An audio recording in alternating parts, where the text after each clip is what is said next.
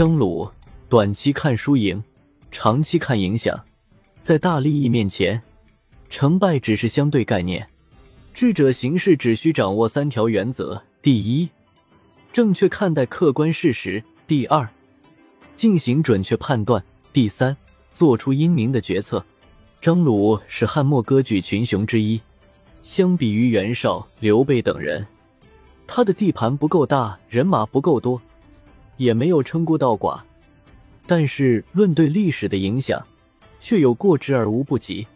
张鲁是张陵之孙，早在汉明帝时期，张陵就创立了五斗米道，即教徒只要上交五斗米，就可以被受祭为徒众。张陵在巴蜀地区设立二十四制，后来增加到二十八个。每一制的首脑被称为祭酒，实际上是具有极强组织性的教团。张陵死后，其子张衡继承这一事业，继续在巴蜀民间扩大影响力。张衡死后，其子张鲁继承大业。他不满足于宗教上的影响力，试图通过母亲获得更大的世俗权利。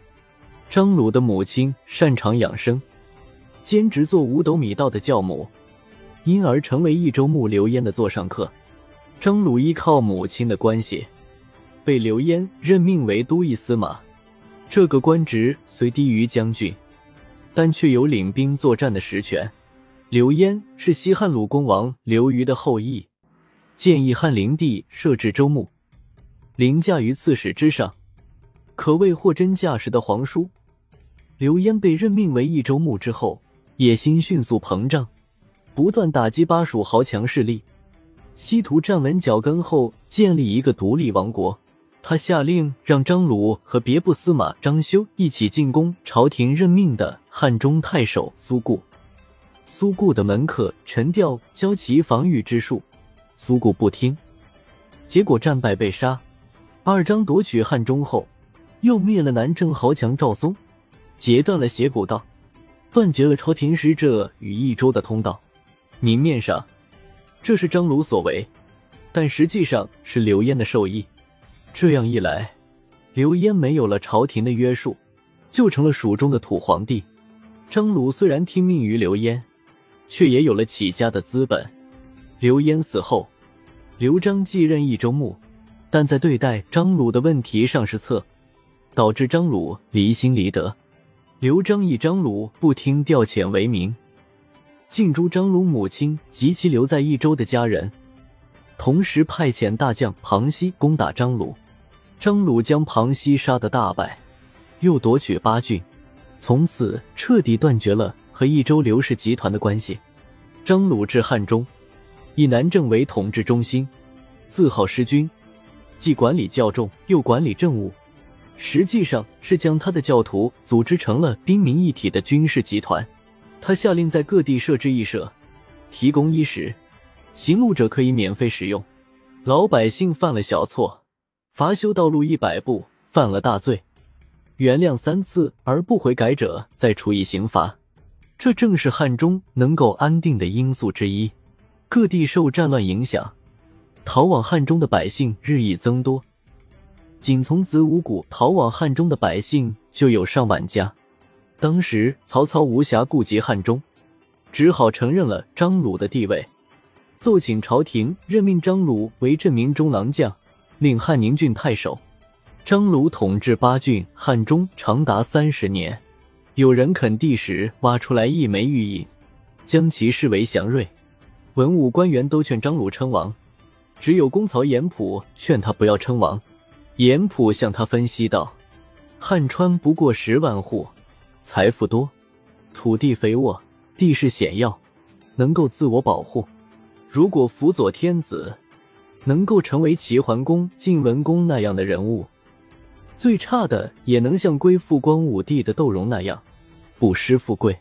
就实际而言，你能按照自己的心意任命官职，独自决断汉川事务，不用称王。”但有王的实权，一旦称王，就会招来无穷祸患。张鲁接受了这个建议，拒绝称王。建安二十年二月五，完全腾出手来的曹操，亲率十万大军征讨汉中，抵达阳平关。张鲁原本打算投降曹操，但其弟张卫不愿投降，便率领数万兵马在阳平关抵抗，结果被曹操击破。这时，张鲁打定主意要投降，但公曹严普认为，此时投降属于被迫，必定不会得到曹操的重视，应该退守瓢湖抵抗，在曹操攻不下来时再投降，才能体现出价值。张鲁接受了这个建议，率军前往巴中。属下建议他临走前烧掉府库里的钱粮物资，以免自敌。但张鲁拒绝了这个建议。他认为烧掉府库里的钱粮物资，就断绝了百姓的希望。一旦有灾荒，百姓肯定会饿死很多。因此，他封存好府库，率军离去。两军交战，既然已到了厮杀的程度。那么，烧掉府库里的钱粮物资，乃至坚壁清野，都是不得不用的手段。但张鲁拒绝这么做，并非失策，而是基于两点：既然觉得要用和平手段解决问题，那就要给双方都留出余地，避开曹操的兵锋，是为避免直接交战，在见面时不至于没有台阶下；不烧府库，是为表达诚意。况且，府库里的钱粮物资是统治的基础。是百姓最后的依赖，一旦烧了府库，他不但会开罪于曹操，也会失望于百姓。这种双输的事，张鲁当然不干。曹操大军进入南郑后，见府库完好，钱粮物资未动分毫，十分赞许张鲁的行为，就派人去宽慰招降。张鲁率领家人和文武官员来参拜。曹操奏请朝廷封张鲁为镇南将军、阆中侯，有的文献记载为襄平侯，食邑多达一万户。张鲁的五个儿子和公曹严普全被封为列侯。与此同时，曹操还让儿子曹宇娶了张鲁的女儿。从表面上看，张鲁投降曹操，失去地盘，肯定是输了。但从整个历史的维度看，张鲁不仅赢了，而且是大赢。张鲁降曹后，曹操为了削弱他的影响力，下令让他和他的教众北迁到长安、洛阳和邺城。这使得五斗米道的影响力渗透到了整个中原地区。魏晋时期，上至公卿贵族，下至黎民百姓，多成为其道徒。五斗米道遂改名为天师道，教首被称为天师。张鲁之后。其子都亭侯张胜在江西龙虎山继续立教，曹魏从曹操奠基，曹丕称帝，魏明帝曹睿继立。实际的皇帝只有两位，即文帝和明帝。后面的曹芳、曹髦、曹奂都是司马氏控制下的傀儡，可以说曹魏政权乃二世而亡。张鲁所创的天师道则不同，北迁之后。其影响力从三府渐遍全国，历代统治者为了笼络其势力，不断对其进行赏赐和加封，使天师成为千年一系的教授。如宋真宗赵恒曾加封第二十四代天师张正随为真敬先生，宋仁宗赵祯加封第二十六代天师张四宗为虚白先生，元世祖加封第三十六代天师张宗也为四汉天师。直至清末，尚有家风。张鲁的天师世系传了六十三代，仅次于孔子世系，在中国古代思想界有巨大的影响力，这是曹操始料不及的。究竟谁才是最后的赢家呢？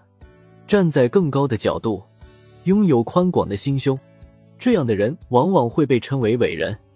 张鲁不肯烧府库里的钱粮物资，其心不在私而在民。这是最大的人情世故。